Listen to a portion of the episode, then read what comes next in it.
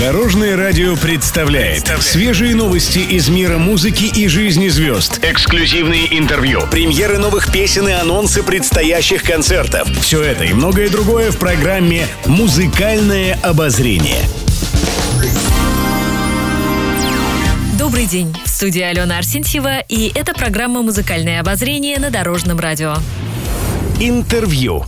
Лидер группы Ума Турман Владимир Крестовский в беседе с журналистами рассказал о воспитании своих детей. У музыканта пять дочерей – Ясмин, Станислава, Мия, Ума и Тея. Как и во всех семьях, у нас есть свои запреты, связанные не только с телефонами, но и телевизором. Допустим, мультики смотреть младшие могут только по вечерам и не больше двух часов в день, отметил Крестовский. При этом музыкант подчеркнул, что поддерживает своих дочерей во всех начинаниях. Исполнитель очень хочет, чтобы девочки нашли себя, и если кто-то из них выберет музыку, он также будет помогать им.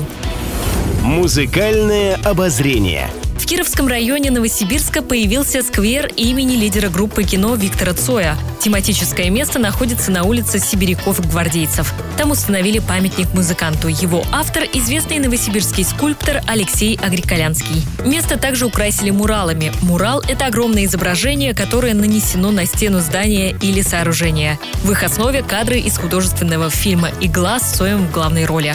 Автором изображений стал Василий Коптырев. Завершить роспись стен мастер планирует до конца сентября. Их будет видно даже ночью благодаря специальной подсветке.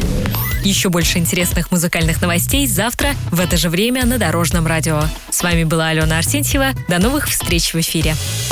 Будьте в курсе всех музыкальных событий. Слушайте «Музыкальное обозрение» каждый день в 15.30 только на Дорожном радио.